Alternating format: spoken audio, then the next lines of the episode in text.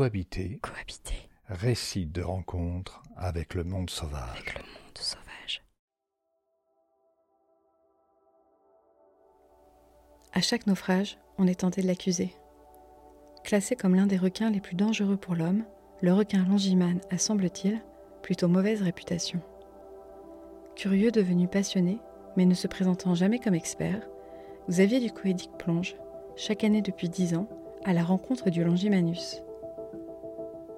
Embarquez avec Xavier, enfilez vos palmes, installez votre masque, mettez le détendeur en bouche et faites une bascule arrière. La plongée commence. La première fois que j'ai croisé un, un Longimanus sous l'eau, euh, c'est venu euh, après, je devais avoir une cinquantaine de plongées à peu près, euh, faites aux Maldives sur des récifs un peu calmes et plutôt chouettes. Et puis j'ai un ami qui m'a invité sur une croisière spéciale requin en mer Rouge, en Égypte, sur ce qu'on appelle une BDE, qui, regroupe trois sites, Brother, Daedalus et Elphinstone, euh, où c'est un site, ce sont trois sites sur lesquels on a le plus de chances de rencontrer des requins, et en particulier le requin Longimanus. Avait un mélange d'appréhension, mais d'envie d'aller voir, parce que j'étais quand même assez jeune encore en termes de plongée.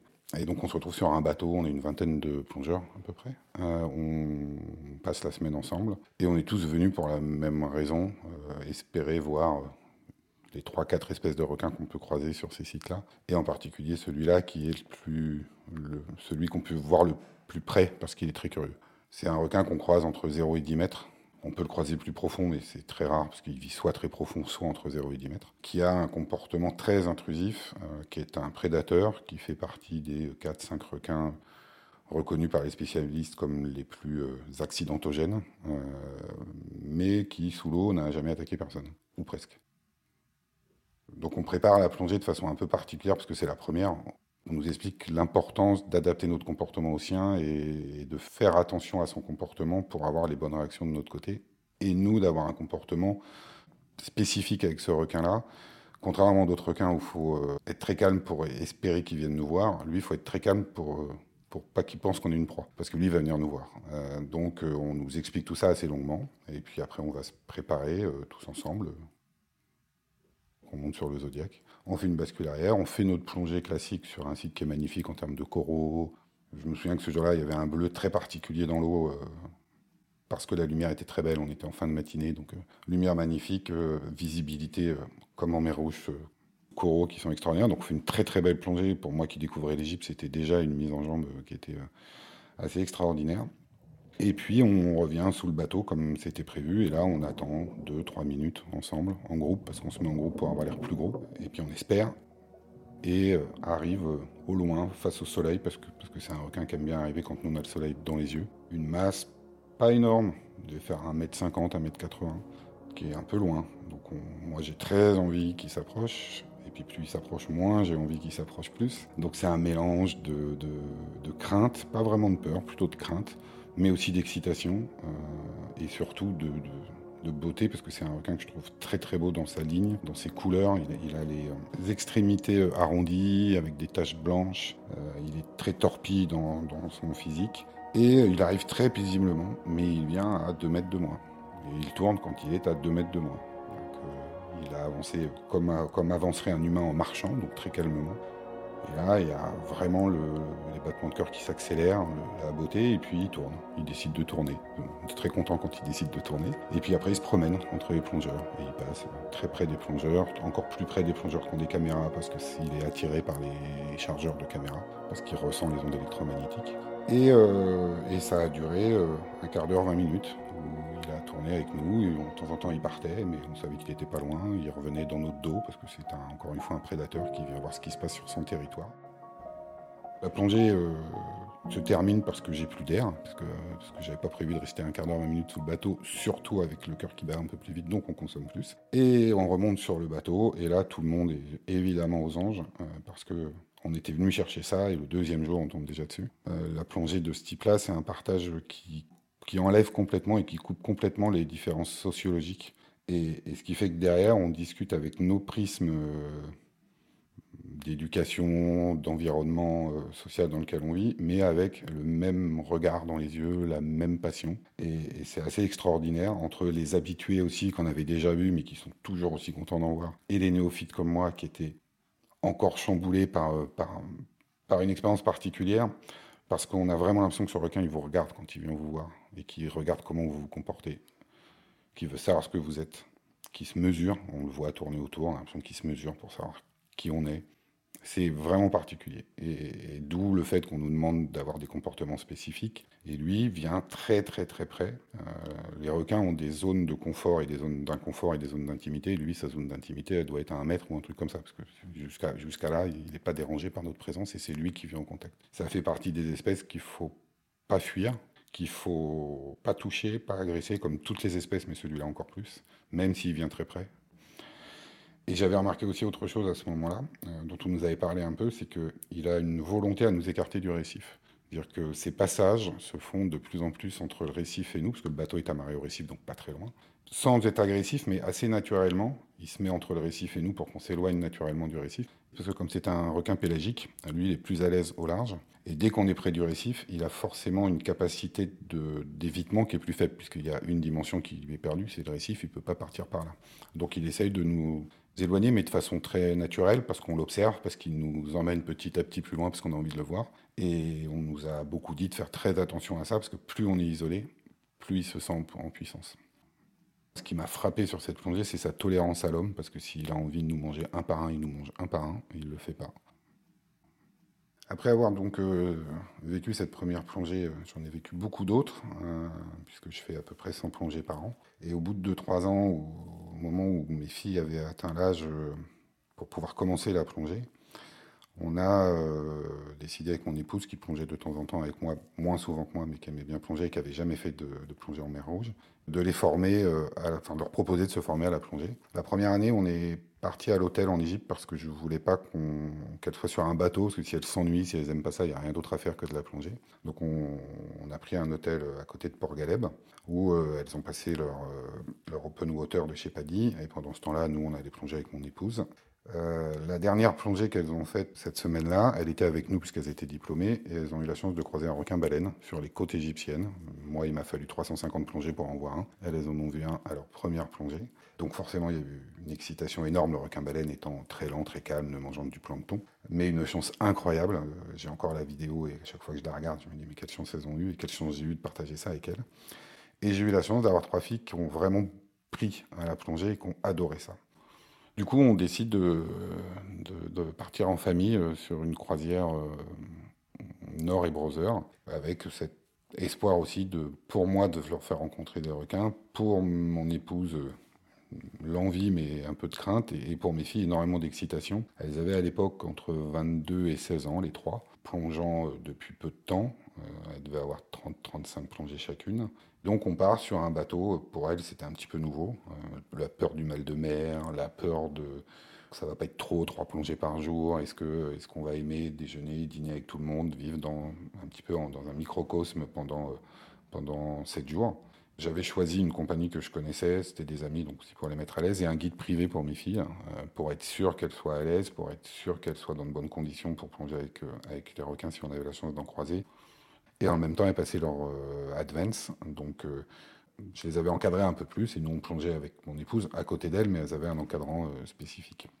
mes filles, elles étaient entre la seconde et euh, des années de fac, donc à des, à, des, à des, évolutions assez différentes, avec des caractères comme tous les enfants assez différents, entre euh, la dernière qui était toute fofolle et, très excitée, et l'aînée qui était plus dans le, calcul, la mesure, et le est-ce que ça va être bien, est-ce que ça va être pas bien, donc c'était assez amusant de les voir comme ça. Et celle du milieu qui était très très très chaude au début.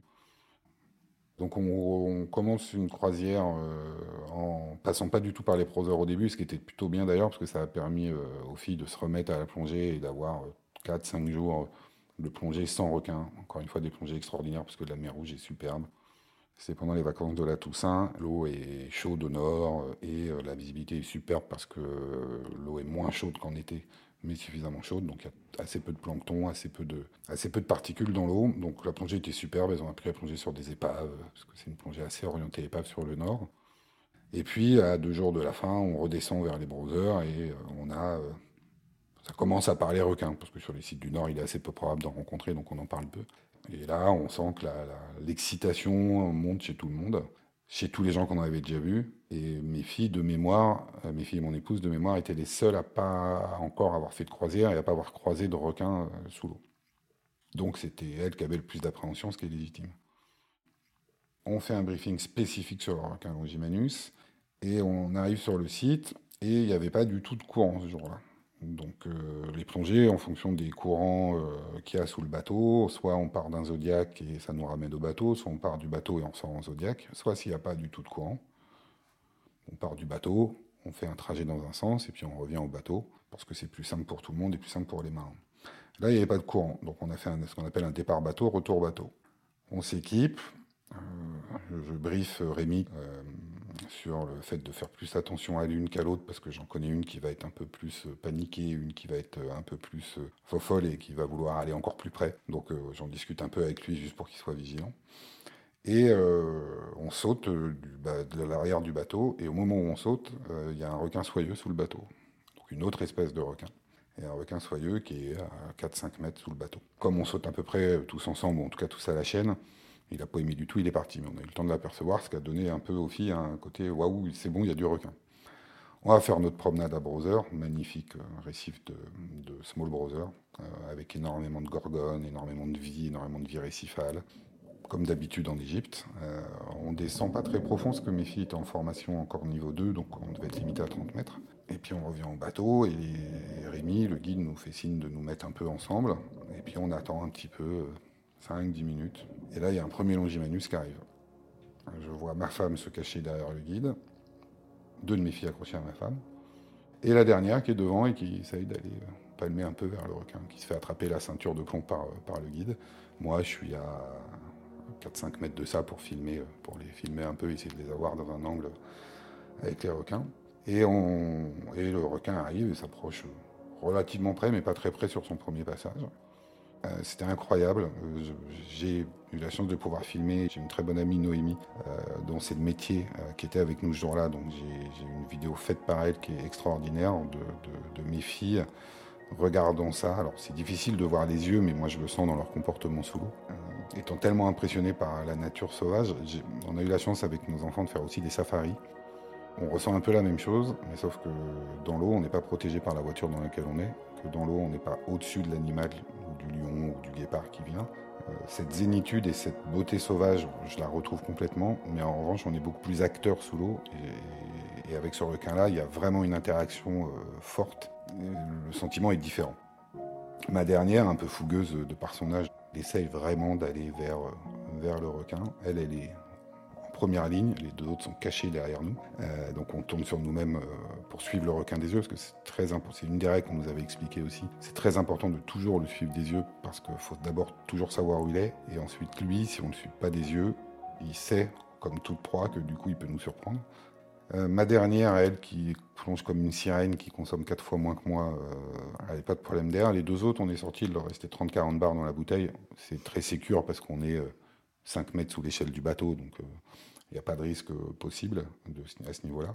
On termine cette plongée. Euh, ma femme me fait des signes sous l'eau euh, qu'elle a eu peur.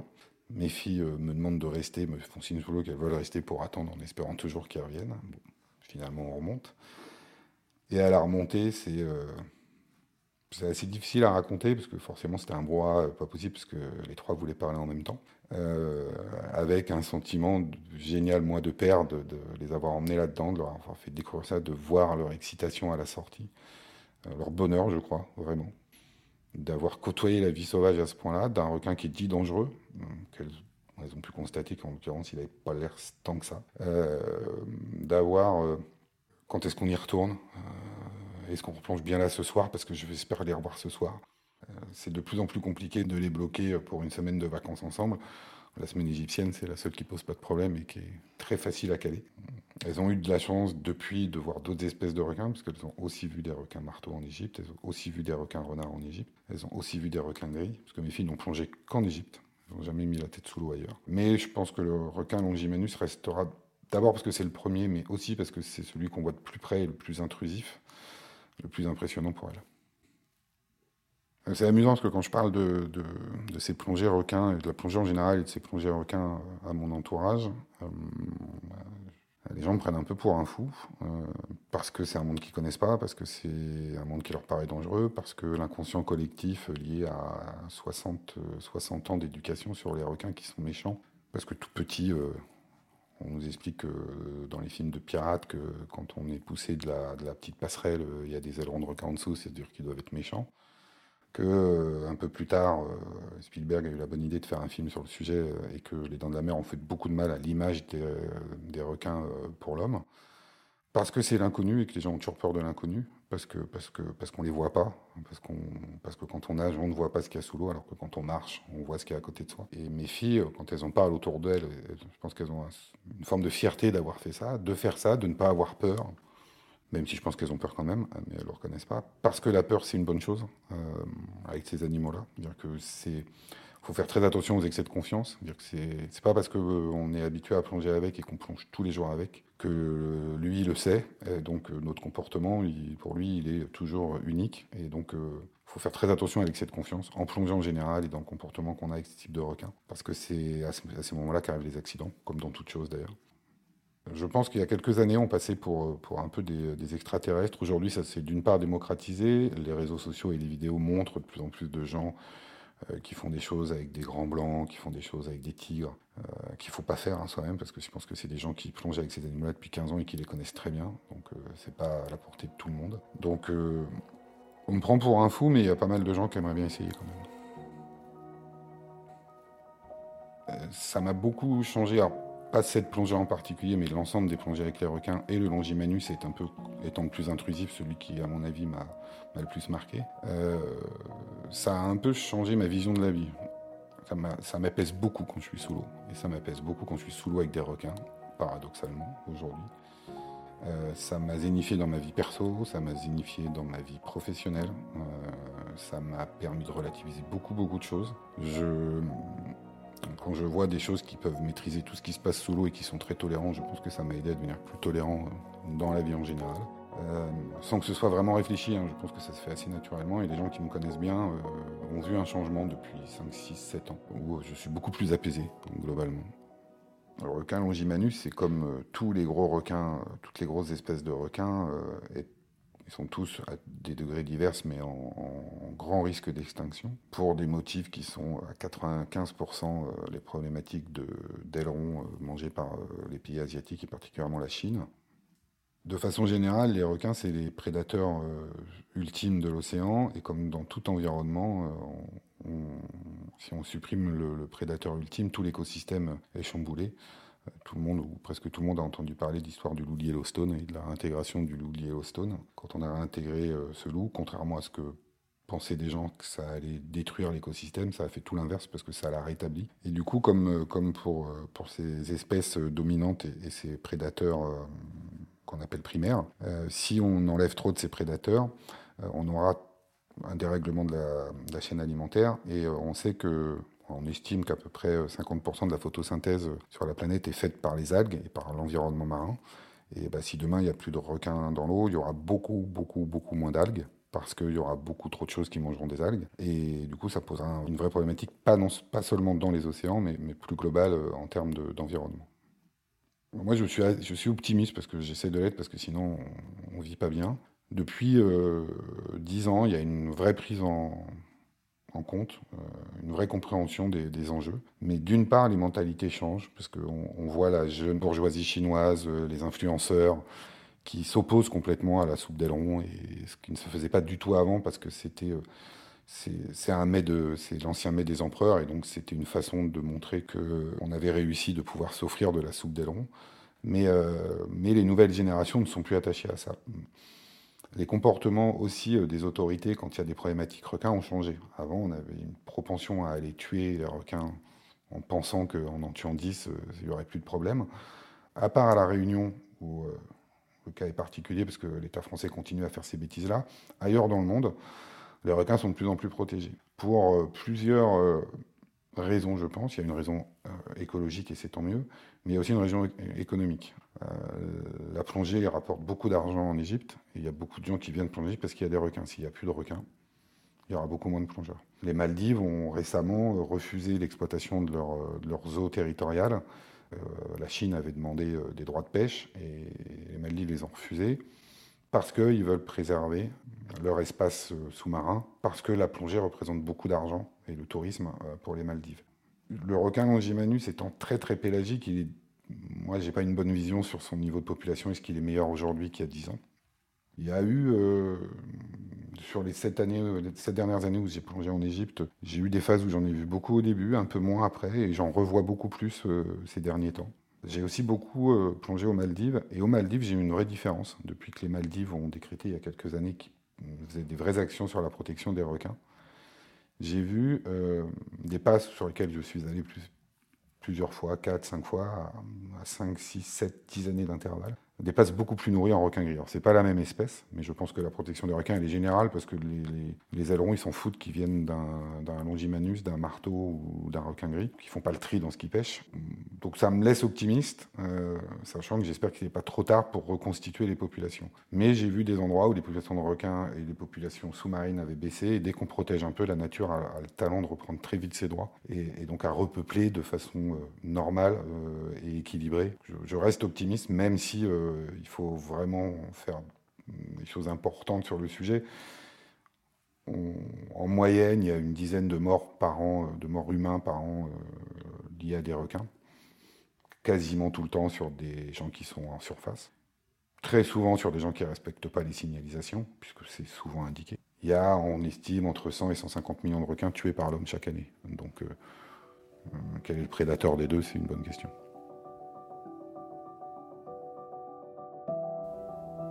Parce que sa passion pour la plongée requin, il la doit à Steven Surina, fondateur de Shark Education, et Noémie Stroh, scientifique et vidéaste sous-marin. Xavier invite toutes celles et ceux qui souhaiteraient en savoir plus sur le Longimanus à bien s'entourer et à aller mettre la tête sous l'eau dans les eaux tempérées de la mer Rouge. Bien sûr, vous pourriez ressentir de la crainte, sentir les battements de votre cœur s'accélérer à son approche. Mais comme le dit si bien Xavier, et si cette rencontre était l'occasion d'apercevoir la grande tolérance à cohabiter de ce requin que Cousteau présentait comme le plus dangereux. Je remercie Xavier Ducoédic pour ce riche entretien, Marie-Annick Bello et Martin Kénéen pour m'avoir guidé pas à pas, et enfin la promotion podcast 2023 du cycle d'été de l'EMI pour leurs encouragements.